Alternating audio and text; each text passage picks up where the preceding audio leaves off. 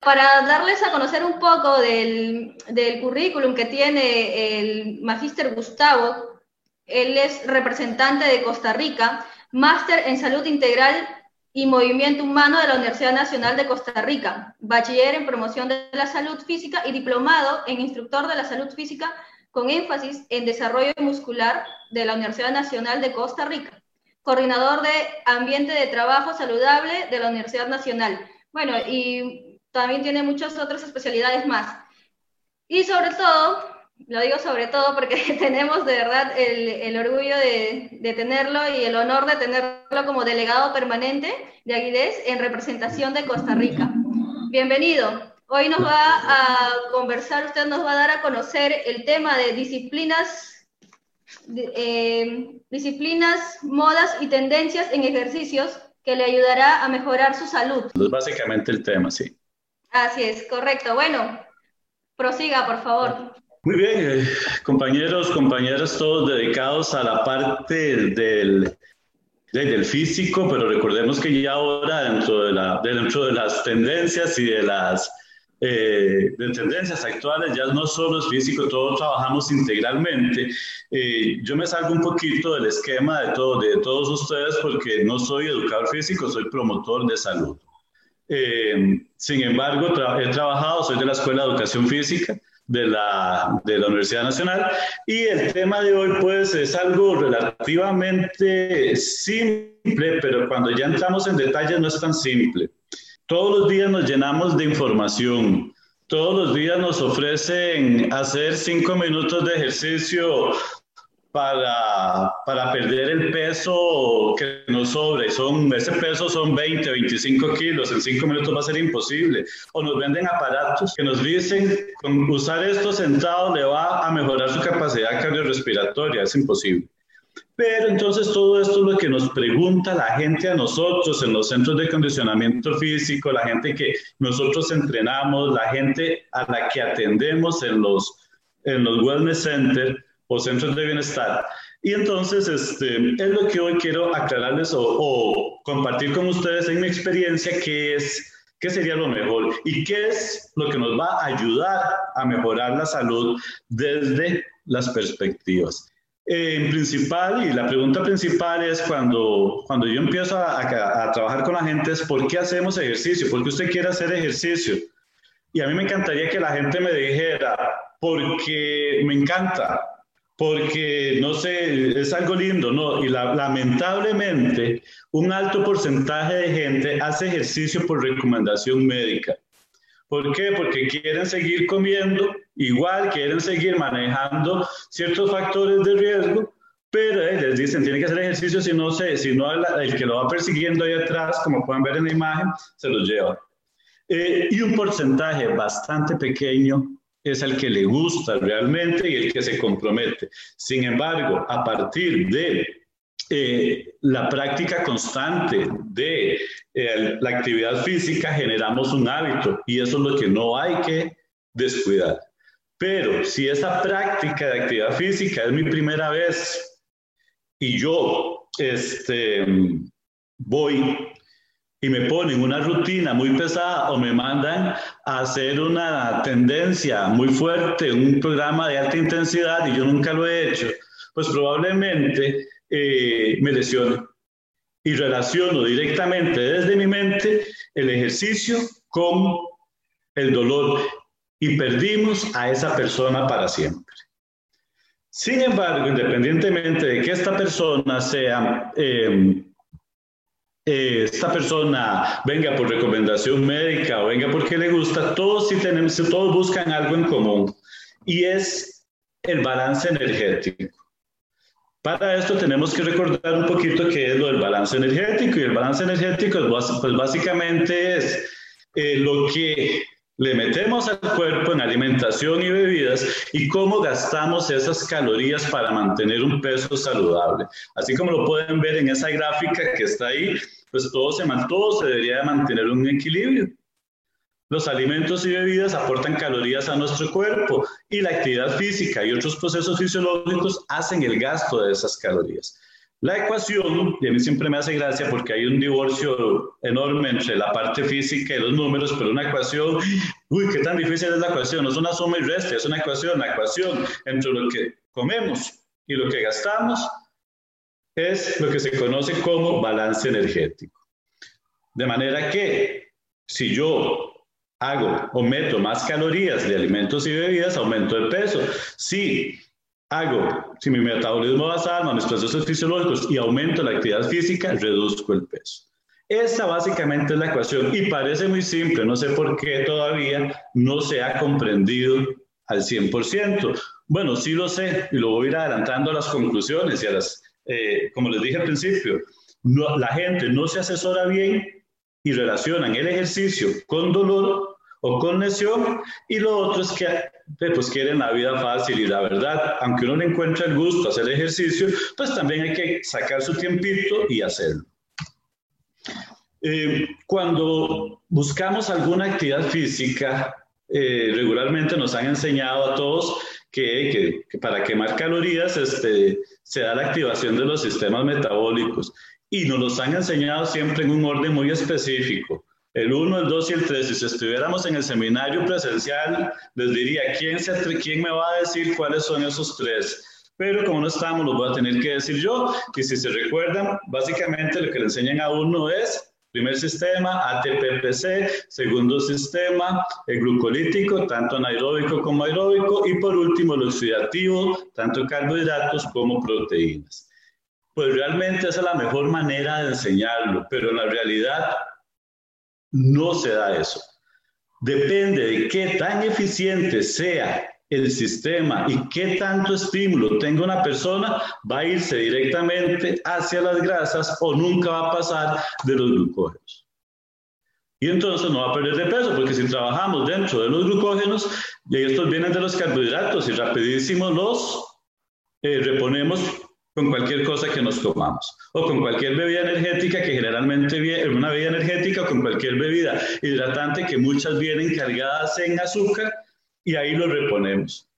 Lo ideal es hacer un sistema eficiente que dependa primordialmente siempre de las grasas para poder mantener una composición corporal eh, óptima o saludable. En general, básicamente lo que les he estado diciendo aquí, en un cuadrito lo podemos ver, eh, tenemos que el ATPPC regularmente dura hasta 10, puede durar 12, un poquito más. Eso, eso va a variar dependiendo de, la persona a la que se mida. Eh, con los carbohidratos tenemos la, la parte de, los, eh, de la glucosa, tanto aeróbica como anaeróbica. Y este, en el hepático, en el glucógeno hepático muscular, logramos tener casi hasta 1900 calorías. Esto lo vamos a guardar por ahí porque más adelante lo vamos a repasar con un dato que les voy a decir. Y las fuentes interminables de energía, pues por supuesto, la grasa, exagerada fuente de energía, pero es más difícil, por supuesto, y ya lo sabemos, activar esa fuente. Por eso hay que manejar un estímulo ideal. Eh, la proteína, en general, bueno, ya sabemos también, y creo que todos lo son muy conscientes, cuando la proteína se consume es porque ya no hay de dónde en general no debería suceder esto. Muy bien, entonces, ¿qué ejercicios son los que queman más calorías? Porque eso es lo que la gente quiere, quemar más calorías para mantenerse en línea. ¿Verdad? Eso es lo que gustan. ¿Y, qué, y, qué, ¿Y cuál es la promesa? Bueno, entonces para esto hay que entender lo que son las tendencias y las modas. Actualmente, la tendencia hace unos que 20 años eh, la tendencia era el fitness. Ahora la tendencia es el wellness. Eh, el fit, estar bien físicamente, el wellness es estar bien integralmente. Eh, y dentro de esa parte integral se nos llega a la moda y la moda dice los movimientos deben de ser multidimensionales, deben de ser este, mm, con bases de desestabilización, eh, las máquinas están obsoletas porque solo manejan un plano. Y eso es lo que básicamente encontramos ahora dentro de las tendencias y lo que son las modas. Para los que todavía tienen un poquito de dudas con lo que es tendencia y moda, tendencia es la corriente o preferencia hacia determinados fines. Ahora, a mí me llama la atención eso, porque la tendencia se hace al wellness, pero muy poca gente se oriente hacia el wellness. Y la moda ya es lo que adoptó la sociedad, gran parte de la sociedad, y existe una presión social que dice que se debe consumir, que se debe utilizar o que se debe hacer. Por lo tanto, la presión social ahorita en la gente es busque ejercicios en los cuales se le permitan rangos completos de movimiento. Pero qué problema cuando esa persona no tiene patrones motrices definidos. ¿Qué va a pasar? Se va a lesionar, es donde tenemos que tener cuidado y su experiencia en la parte de la actividad física y lo que podría ser ejercicio se va a ver truncada. Muy bien, la tendencia del wellness es maravillosa, a mí me encanta. De hecho, tenemos un centro en la universidad que, en el programa mío, que se llama Centro de Bienestar General y básicamente así se traduce el wellness. Eh, la tendencia es un estilo de vida saludable donde buscamos una mejor alimentación, eh, mantener un peso ideal, bajar las grasas, eh, más trabajo en menos tiempo, actividades más atractivas y variadas y en este caso, como les decía, ya generalmente el gimnasio queda atrás. Se busca una imagen corporal y responde a un colectivo social, que es lo que también nos venden en este, los programas de televisión y en, en el deporte también. Muy bien, la moda ahorita nos dice que las actividades físicas eh, para que la gente haga deberían ser todo lo que incluye los HIIT, como el Tabata, el Insanity, el CrossFit, eh, las otras tendencias, entrenamiento funcional, nadar, squash, el baile, la zumba y el correr. Vamos a empezar a revisar cada una de estas para ver qué tantos beneficios tendrían. El HIIT. El HIIT viene de las siglas en inglés High Intensity Interval Training entrenamiento en intervalos de alta intensidad, pero como su nombre lo dice, es en alta intensidad. Les cuento, eso sí, que este sistema ha sido probado muy bien en el tratamiento de la obesidad y de la obesidad mórbida. Por supuesto, la alta intensidad en una persona eh, con obesidad severa, pues probablemente sea como para nosotros mover este brazo. Ya ahí cambia, ¿verdad? El parámetro, pero para ellos sería alta intensidad. Y si ustedes desde ya van pensando eh, qué es, eh, cuál es la clave de esto, eh, va, va la clave de estos sistemas y de lo que funciona es el trabajo post ejercicio. Sigo quemando calorías luego de que termino el ejercicio. ¿Cómo sucede esto? Durante estos programas lo que sucede es que yo altero tanto mi metabolismo basal, lo subo, lo subo, lo subo, que cuando para, para que ese sistema vuelva a su estado basal va a pasar mucho tiempo. Y durante ese tiempo voy a tener que quemar calorías. Y adivinen qué, como no es alta intensidad, ¿de dónde voy a quemar las calorías? De las grasas. Este es el éxito de los entrenamientos en alta intensidad. Entonces hay mayor pérdida de grasa con sesiones más cortas de trabajo.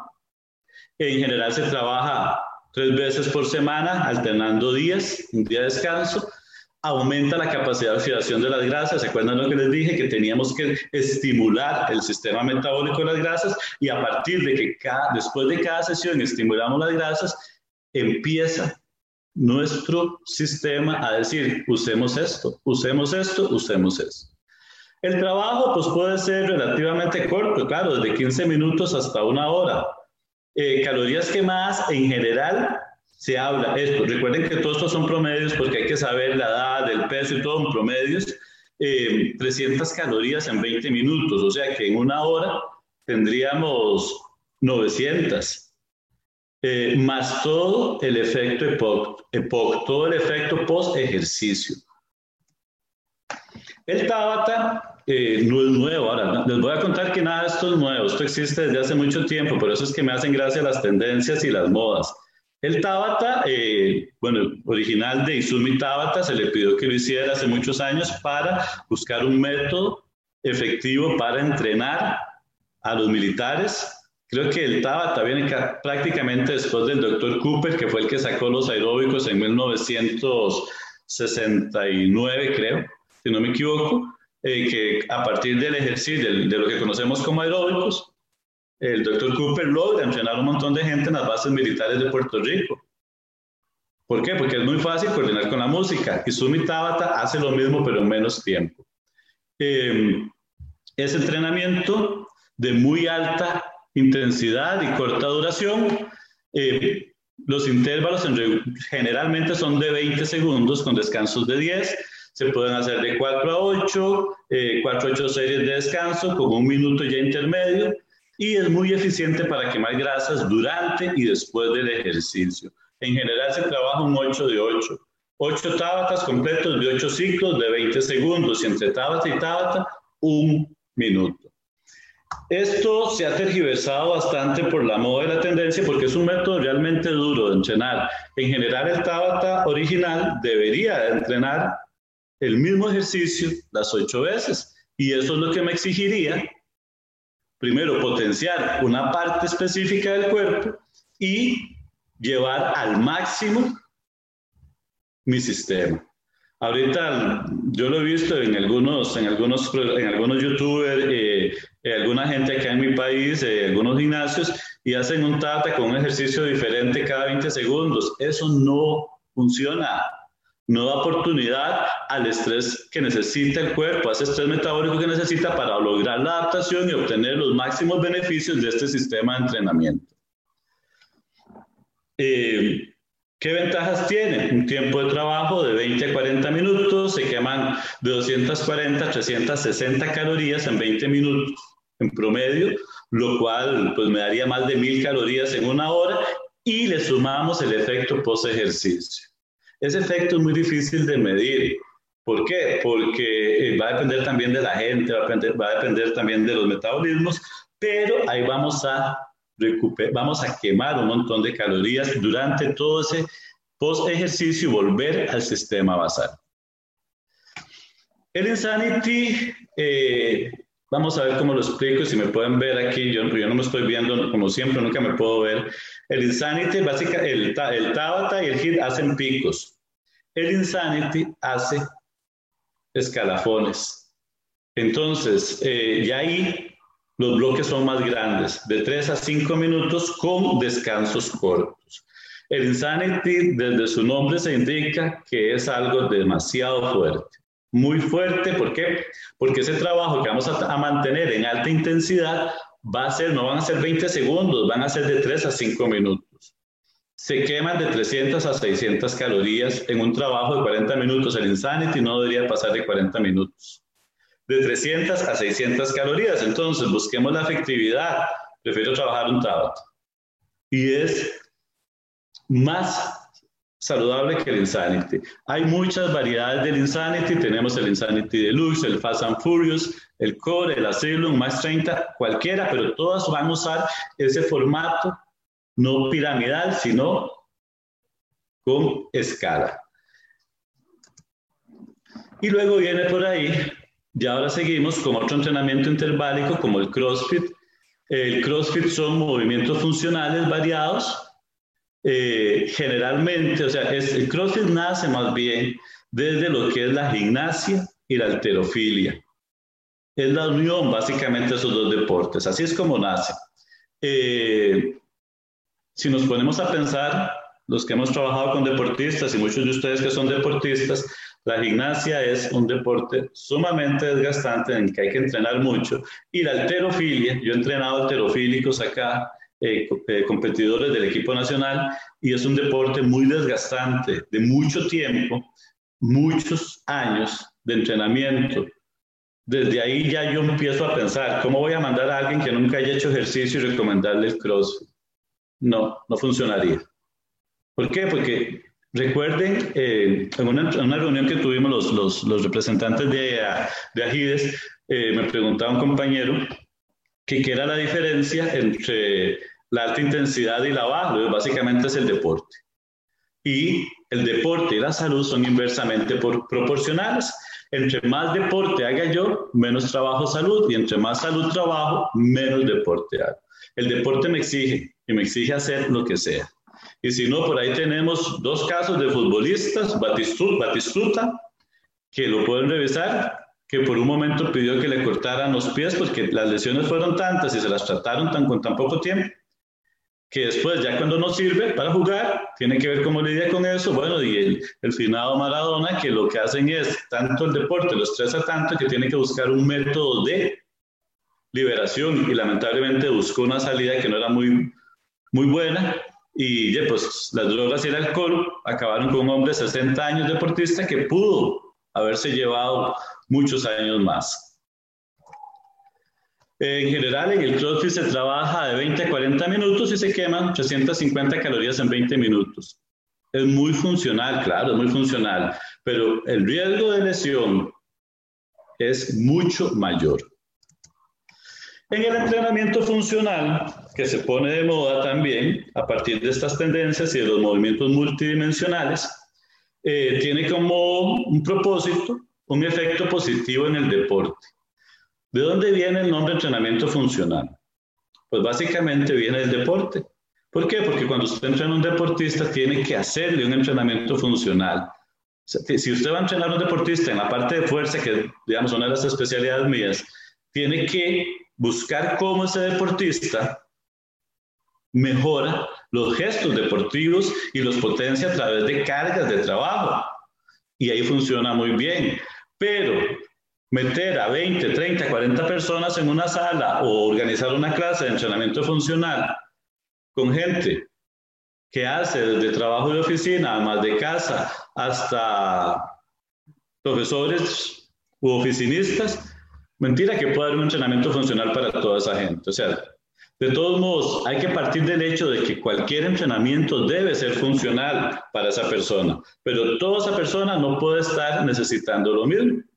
Dentro de esto, ¿qué sucede? Se meten entonces para, para mejorar la multidimensionalidad, las TRX, las tablas de equilibrio, mancuernas, kettlebells, malones medicinales, ejercicios con el peso corporal y se, se utiliza nuevamente bastante la desestabilización. Funciona, sí, lo que pasa es que debería de ser más personalizado. ¿Para qué? Para mejorarlo. Oyendo a la compañera anterior y oyendo también a Ricardo anteriormente, eh, no podemos, hay que llevar un proceso, todo lleva un proceso. Si es alguien que nunca ha hecho ejercicio y lo ponemos a, a colgar de un TRX, probablemente tenga luxaciones y subluxaciones. Hay que preparar a esa persona. En general, de 30 a una hora se podrían quemar de 300 a 500 calorías. Y pues ahí tenemos un ejemplito de una clase de entrenamiento funcional. Acá, en, bueno, acá en nuestro país y en, yo creo que en casi todo el mundo se, dio, se da la tendencia a la moda, se da la tendencia y luego la moda de correr. Todo el mundo corre.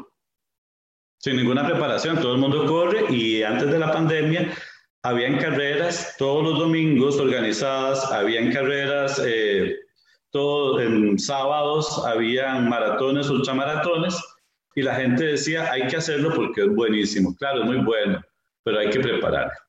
Correr quema muchas calorías, y como usted no puede correr, qué sé yo, más de 400, creo, a máxima intensidad, pues tiene que correrlo a una intensidad en la cual vaya quemando calorías y calorías de la grasa. Es un excelente compañero correr para quienes quieran manejar su peso y quemar grasas. Dentro de los beneficios, eleva el colesterol bueno, estimula el uso de toda la capacidad pulmonar, mantiene el corazón en buena condición y acelera el metabolismo. Les cuento que dentro de mi práctica eh, profesional, eh, alguien me dijo, voy a ir a correr. Yo sí, claro, hagamos una pruebita, a ver qué tal. pero esa persona caminando se agitaba. Si corría, iba a desvanecerse, iba a tener un, un, mareo y se iba a caer como le pasó. No me quiso hacer caso, se fue a correr una carrerita corta de 10 kilómetros porque le dijeron que era muy simple.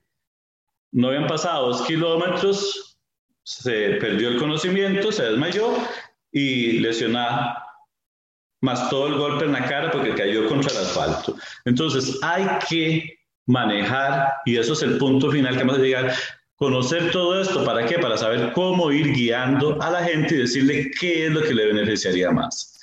Dentro de las ventajas de correr es facilísimo. Primero, solo necesitamos las zapatillas de correr o tenis, como les decimos aquí. Es gratis, se requiere voluntad Eso sí, se requiere por lo menos una duración de 35 minutos y se pueden quemar de 250 a 600 calorías. Nadar se volvió todo un, este, un boom también. Claro, si vemos a los nadadores, pues por supuesto, y a las nadadoras tienen aquellos cuerpos increíbles, sin embargo, les cuento, y todos los que son de educación física y todos los que han hecho análisis de mm, composición corporal profunda en, nadadores, nadadores promedio, no digamos nadadores élite, eh, en general se disminuye la densidad ósea, se disminuye la, el consumo de oxígeno y se disminuye la masa muscular. Pero entonces, ¿por qué es que vemos a esos nadadores en las Olimpiadas, porque entrena, tiene un entrenamiento paralelo de fuerza muy bueno. Entonces la gente quiere nadar porque quiere verse así, pero para verse así hay que hacer otras cosas y eso es lo que tendríamos que recomendarle a la gente. Sin embargo, pues sí fortalece los pulmones, claro, y ayuda a mejorar los síntomas del alma y de las alergias, mejora la flexibilidad porque en el agua pues ampliamos los rangos articulares de movimiento a partir de que pesamos menos también dentro del agua. Eh, y es un ejercicio que sin embargo es ideal para las personas con sobrepeso, obesidad, con artritis o con rodillas dolorosas. Eh, se pueden quemar menos calorías, eso sí, de 90 a 550 y pues volveríamos al tema de que si quiero tener el físico de los nadadores, pues tendría que entrenar mucho, mucho más y en intensidades más altas, acompañado de un entrenamiento de fuerza. Bailar. Eh, se abrieron academias de baile aquí y en, bueno, en todo el mundo por montones. Yo no sé si a partir de las películas de Jennifer López y a partir de un montón de películas de baile se, se impuso la moda del baile, baile, baile. Pero resulta que tiene sentido el baile es la actividad cardiovascular perfecta para mantenerse en forma. Recuerden que mientras que bailamos, hablamos con nuestra pareja, que es lo que regularmente recomendamos a nuestros clientes, pacientes u usuarios. Haga actividad física siempre y cuando pueda hablar. Si ya la persona no puede hablar, ya no está oxidando, ya está en una fase anaeróbica, ya no puede. Entonces, mientras que bailamos y hacemos esto, hablamos, nos reímos, disfrutamos, el corazón y el músculo esquelético se beneficia, los sistemas musculoesqueléticos son los grandes beneficiados, maneja coordinación, maneja sociabilidad también por montones, mucho más, y se puede aplicar desde niños a personas mayores. Y cualquiera puede encontrar el baile más adecuado. 35 eh, minutos o una se queman de 350 a 600. Sin embargo, la ventaja es que por la intensidad a la que se trabaja el baile, que es una intensidad media-baja, pues básicamente esas calorías vendrían directamente de las grasas. He atendido a muchísima gente acá con lesiones de squash, porque se puso también la moda. ¿Por qué? Porque el squash es súper efectivo.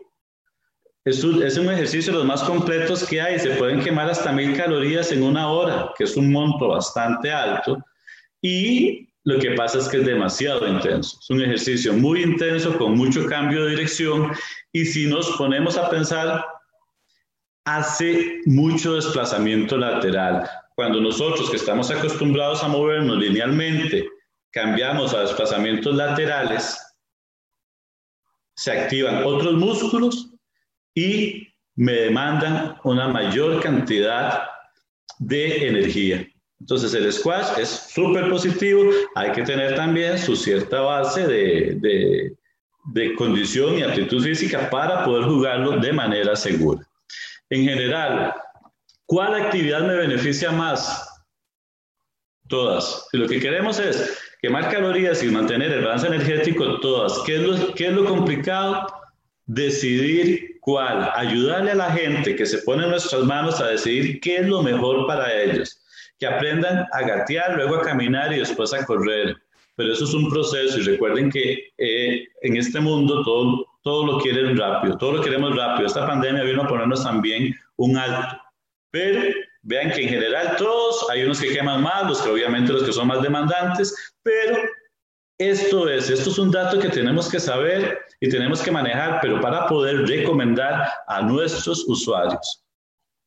¿Y qué son las disciplinas? Pues como su nombre lo indica, es el compromiso, la perseverancia, la progresión de actividades físicas, ya sea con fines lúdicos o competitivos.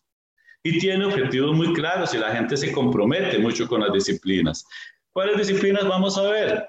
En el campo ahorita del wellness, el entrenamiento contra resistencia. No importa que la máquina sea cuadrada, no importa que los movimientos sean monoarticulares o multiarticulares o que no sean en varias dimensiones. Es lo mejor que podemos hacer para potenciar nuestros músculos y fortalecer los huesos. Sin embargo, requiere de más tiempo, requiere una programación idónea eh, y requiere de un buen profesional que lo haga. Eh, ¿Qué sucede interesantísimo con la contrarresistencia? Con el levantamiento de pesas, no alterofilia, sino con el levantamiento de pesas eh, por, por entrenar la parte muscular, es que a mayor masa muscular también se nos aumenta el consumo calórico, se nos aumenta el metabolismo. Se pueden quemar 250 300 calorías por sesión, pero conforme vayamos aumentando la masa muscular, nuestro sistema va a ser mayor demanda y vamos a estar también más fit. Funciona muy bien, es lo que se debería de hacer siempre para fortalecer las cosas. Erróneamente se nos ha dicho o se ha manejado el concepto de que las pesas son anaeróbicas y no aeróbicas. Vamos a ver, casi todos somos de educación, son de educación física y todos somos del área del, del, de la, conocemos de fisiología y fisiología del ejercicio. Sería imposible en una sesión de pesas que muy corta, duraría 45 minutos, que mantengamos esos esfuerzos anaeróbicos. El error viene de la concepción de la alterofilia, donde los entrenamientos son anaeróbicos. Ahí sí. Y hacen pausas completas entre sesión de, entre repetición y repetición, hacen pausas de 4 a 5 minutos. Ese sí es muy anaeróbico. El entrenamiento de contrarresistencia, las famosas 4 de 12, con descansos de 45 minutos, es un entrenamiento que va a potenciar el sistema oxidativo. Los aeróbics, como les dije, fueron puestos desde Cooper, el famoso, todos los que hemos hecho la prueba Cooper nos acordamos del doctor Cooper, que fue el primero que hizo los estudios de capacidad cardiorrespiratoria. Eh, él luego se unió con una, una bailarina de jazz, le pusieron música y vieron que es más fácil coordinar la música, coordinar a la gente a partir de los beats de la música. Y lo vimos ahora en la pausa activa que nos hizo la compañera de Colombia. Todos se veían bien coordinaditos. Eh, ¿Por qué? Porque la música nos ayuda a coordinar. Entonces, la música me va a marcar la intensidad. Podemos tener intensidades más bajas o intensidades muy altas. Eh, me hace movilización de grandes grupos musculares al mismo tiempo. Se mueven brazos y piernas y se hacen desplazamientos laterales. ¿Se acuerdan lo que les hablé de los desplazamientos laterales? Es un entrenamiento continuo, no se detiene y se pueden hacer de 800, quemar de 800 a 1200 calorías por hora. ¿Qué sucedió con los aerobics y qué sucedió y qué está sucediendo ahorita con el Zumba. Están haciendo trabajos tan intensos, tan rápidos, que no dan oportunidad a la gente de que utilice su sistema oxidativo. Y entonces, ¿de dónde cogerían esas mil calorías, esas mil doscientos? De los glucógenos. Los reponen comiendo algo y la grasa se queda ahí. Y era lo típico de ver ya por ahí de los años 2000 a muchos instructores e instructoras de aerobics eh, con bastante peso. ¿Por qué? Porque las intensidades eran muy altas. Y si se recuerdan, algunos que hayan estado por ahí, eh, la música de las ardillas. eso es lo que hay que cuidar. Si volvemos al aeróbic tradicional, al aeróbic de movimientos de grupos grandes musculares, podríamos tener esos beneficios, sin embargo, se mantienen todavía bastante como una disciplina. Yoga es otra de las disciplinas que regularmente la gente trabaja eh, y que nos preguntaría. Y yo les cuento que yoga es la única disciplina que trabaja fuerza y flexibilidad al mismo tiempo. Y si ustedes se recuerdan, la fuerza y la flexibilidad no son compatibles. Pero yoga lo logra hacer a partir de las asanas. Tiene también un componente de equilibrio muy importante. Y cuando hacemos equilibrio, activamos todos los músculos eh, que nos ayudan a, mantener, a mantenernos en equilibrio, aumentando el gasto calórico. E induce a la relajación de 300 a 400 calorías por hora, podemos hacer en una sesión de yoga.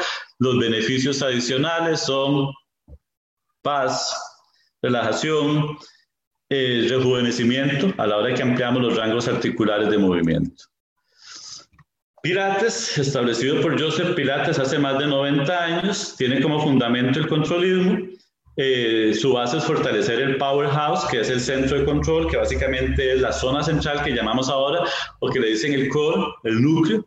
Eh, restablecer rangos articulares de movimiento. Se pueden quemar hasta 200 calorías por hora, pero los beneficios de Pilates no los deberíamos de medir por calorías, los deberíamos de medir en bondades hacia mi postura, hacia mi cuerpo y a un nivel más global. Funciona muy bien el Pilates. ¿Qué recomendaciones podemos tener ahora para ir terminando? Asesoren correctamente a la población que llega donde ustedes como profesionales del movimiento humano sobre qué es lo mejor para cada persona de acuerdo a sus posibilidades físicas, de salud y de grupo etario. Si la persona lamentablemente tiene alguna deficiencia en patrones psicomotores, pues probablemente se los podamos desarrollar, pero mandarla a hacer algo que no pueda hacer, ojalá que sea grupal, porque recuerden que la tendencia en, en estilos de vida saludable es el colectivo social, le puede afectar mentalmente, se puede sentir rechazada, se puede sentir mal y dejar la actividad física totalmente de lado. Igualmente, pensar en que por el grupo etario deberíamos de buscar algo, aunque la edad es mucho en la mente y si esa persona ha entrenado siempre, pues probablemente tenga muy buena condición. Jóvenes y estudiantes, eh, la preparación académica es importantísimo para esto. Pero no solo la preparación académica, la experiencia de ustedes y tener buen juicio son primordiales para cuidar la salud de las personas que se ponen en nuestras manos. Recuerden que un principio de la prescripción del ejercicio es garantizar la seguridad durante la participación de los programas de ejercicio. No vamos a poner a alguien a hacer algo que vaya a atentar contra su salud. Eh, sin embargo, siempre tenemos que recordar lo importante del movimiento humano para un buen balance energético. Yo sé que hay mucha presión, sobre todo en estos tiempos. ¿Por qué? Porque se quiere mucho en poco tiempo. La gente quiere perder todo eso que vemos ahí como les dije, en 20 minutos. Rutina de 20 minutos, veo en YouTube. Rutina de 20 minutos que te hará perder esos 5 kilos de más. Imposible. Pues hay que ser conscientes con la gente. Hablar de objetivos alcanzables, no inalcanzables. Eso es importante. Y explicar de paso que voy despacito, que voy deprisa. No existen ejercicios mágicos, no existen rutinas mágicas. Y también es importante recalcar en las personas el potencial genético que tienen. Si para, para, para meterme un poquitito en eso, pues ahí muy simple, con el potencial genético podríamos pensar en, en el somatotipo. Alguien ectomorfo, pues probablemente no vaya a desarrollar aquella musculatura que quiere. O alguien más mesomorfo, pues se ve bien siempre con un poquito de peso, pero los endomorfos incluido por acá este compañero, eh, pues tendemos a la obesidad y sobre todo a la obesidad central. Entonces hay que, hay que manejar muy bien el potencial genético de la gente y hablar con, nuestros clientes, con nuestra gente, eh, para poderlos guiar desde una perspectiva pro salud, no pro deporte o pro fantasía. Vas a hacer esta sesión y vas a quedar 20 años más joven, no, no va a funcionar así. Eso es importantísimo. Entonces, básicamente por ahí tendríamos lo que yo les quería hablar hoy, porque eso es algo que todos los días nos preguntan. Conozcamos un poquito más de cuáles son las tendencias, cuáles son las modas y cuáles son las disciplinas para poder orientar más mejor, más y mejor a nuestros eh, muchachos, a nuestros estudiantes, a nuestros usuarios, pacientes, como le queramos decir. Les dejo mis datos por acá. Nosotros tenemos este, un canal de YouTube y un Facebook donde publicamos rutinas también eh, y sesiones de ejercicio pro salud. Muchísimas gracias. Muchísimas gracias, doctor Gustavo, magíster Gustavo. Eh, la ponencia definitivamente muy buena y muy, muy interesante, ¿no? Conocer sobre estos, estos eh, diferentes tipos de entrenamiento, ¿no? Y, sobre todo la moda, ¿no? La moda no incomoda, pero a veces, eh, pero en nuestro caso de los que hacemos actividad física, eh, habría, habríamos que tener en cuenta qué, qué, podemos usar para que nos ayude, ¿no? ¿Cuál sería lo recomendable? Mm. Tengo algunas preguntas para hacerle, por favor. Tenemos la primera que dice, buenas noches, algunos ejercicios que recomendaría para niños entre 6 y 12 años. jugar. Jugar. El niño debe jugar y ustedes son más educadores físicos que yo, aunque yo llevo una formación en esa área también, pero el niño debe jugar. Jugar. Sí, aquí en Costa Rica se dio una tendencia rapidísimo también de llevarlos a entrenamiento funcional. No, no es correcto. No es correcto, el niño debe jugar y potenciar sus habilidades a partir del juego, pero no con ejercicios. Eh, tenemos un segmento en ese canal de YouTube que se llama Psicomotricidad Infantil, donde les enseñamos a los papás, porque con la pandemia quedaron encerrados y sin llevar a los niños a educación física, entonces les enseñamos a los papás juegos para potenciar las destrezas motoras, tanto gruesas como finas, y actividades. Entonces, eh, esas, esas son las actividades que se recomendarían para niños. Excelente. Y en el caso de, ahora de la pandemia, que estamos dentro de casa, ¿alguna actividad o algún juego que nos pueda recomendar? Para los niños. Claro, para los niños. Uy, hay montones, este, Rosa, hay montones, este, eh, de hecho, por ejemplo, les voy a hablar el, de, el que hicimos esta semana, que lo hace un compañero. Eh, este, se llama Recoge las banderas. Entonces, eh, con su chiquita de tres años, eh, a partir de trabajar el equilibrio, eh, la potencia, la velocidad con aritos, empieza a jugar y cada vez que termina un circuito, se gana una bandera. ¿Cuándo termina el circuito? Cuando se ganan todas las banderas. Pero lo más interesante de eso es que ella, la niña de tres añitos, y, y eso puede ser inclusive hasta todavía para siete años, la niña, nada más que se amplía un poquito más el rango, la niña de tres años lo siente como una actividad totalmente divertida y salta y trata de rodar y salta hacer todo y trata de hacer todo por ganarse una banderita y reconoce los colores también. Entonces empezamos a trabajar muchas cosas. Eh, ahí va a depender mucho de la creatividad que tengamos y el conocimiento que tengamos en el manejo de, de, de los patrones cómo formar patrones psicomotrices o cómo mejorarlos. Excelente, gracias. Entonces, a, tener en cuenta el estímulo. Listo. Siguiente pregunta. Buenas noches. Nos dice, ¿qué ejercicios recomiendas si una persona tiene un somatotipo endomorfo? Eh, de ahí, todos. Todos. O sea, lo que pasa es que esa persona hay que ser consciente de que le va a costar un poquito más por su tendencia a acumular más grasa.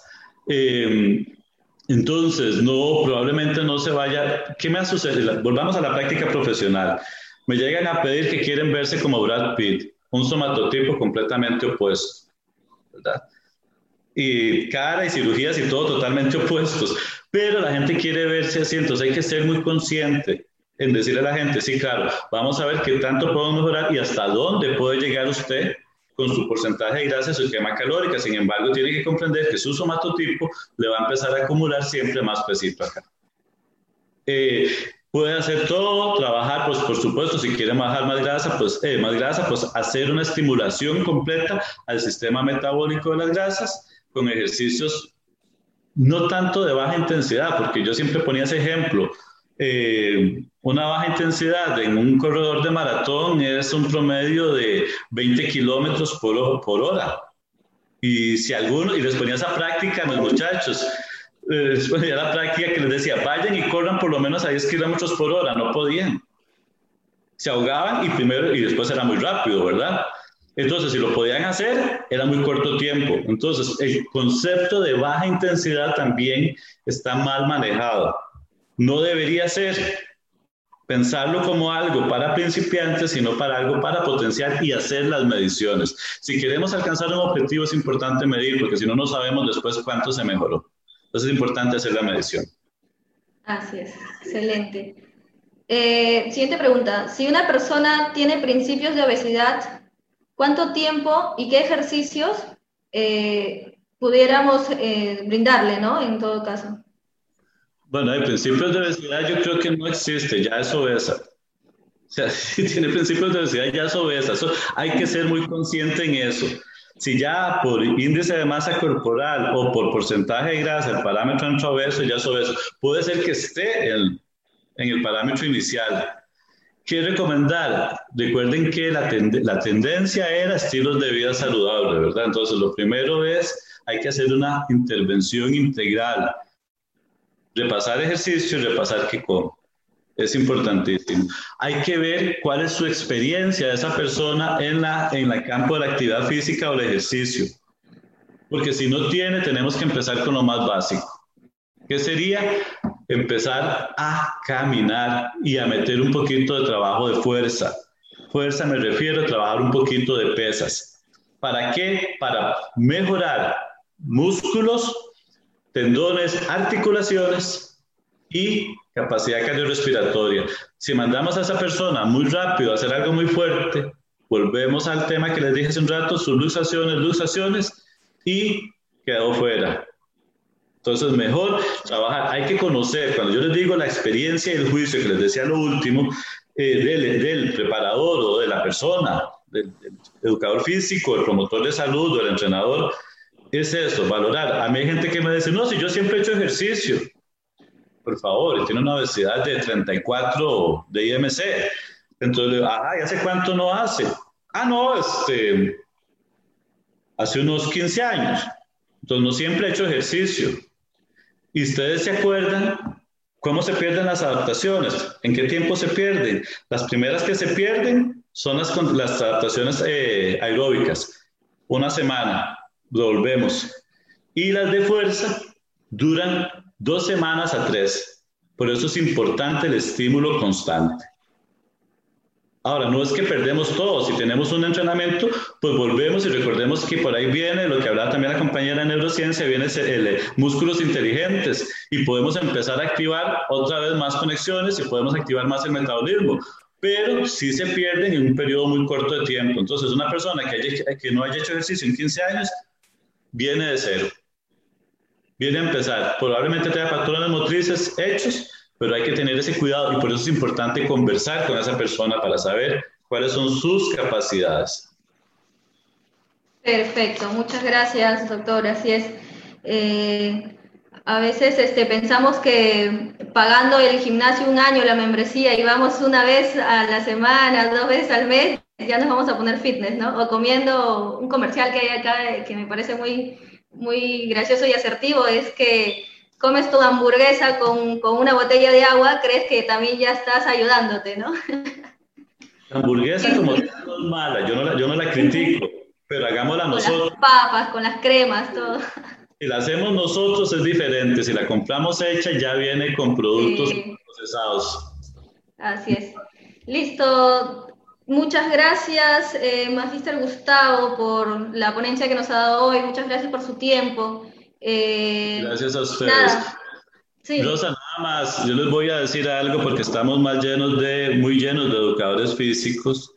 Eh, y usted ahorita decía que estar sentado tanto rato para ustedes es complicado. No, para mí también, yo no me puedo estar quieto, yo tengo que moverme. Eh, no sé cómo es la tendencia en los países de ustedes, pero la tendencia en Costa Rica es que el educador físico después de los 40 ya, ya es un obesito sedentario. Entonces, ¿a qué eres educador físico? ¿A qué eres educador físico? Porque después de esa edad no vuelven a hacer nada. Nada. Entonces, Suele pasar, suele, suele pasar. Sí. Viene a preguntarnos a nosotros, lo primero que tenemos que hacer es predicar con el ejemplo y no descuidemos ese factor tan importante. Muchísimas gracias, es un placer haber estado con ustedes y cualquier duda me pueden escribir. Interesantísimo todo lo que hemos escuchado el día de hoy. No dejen de aprender, pero más que de aprender, no dejen de aplicar y utilizar el sentido común, que es el menos común de todos los sentidos. Excelente. A tener en cuenta entonces el mensaje con el que nos, nos deja hoy el doctor Gustavo. Listo, muchas gracias. Hasta luego, doctor Gustavo.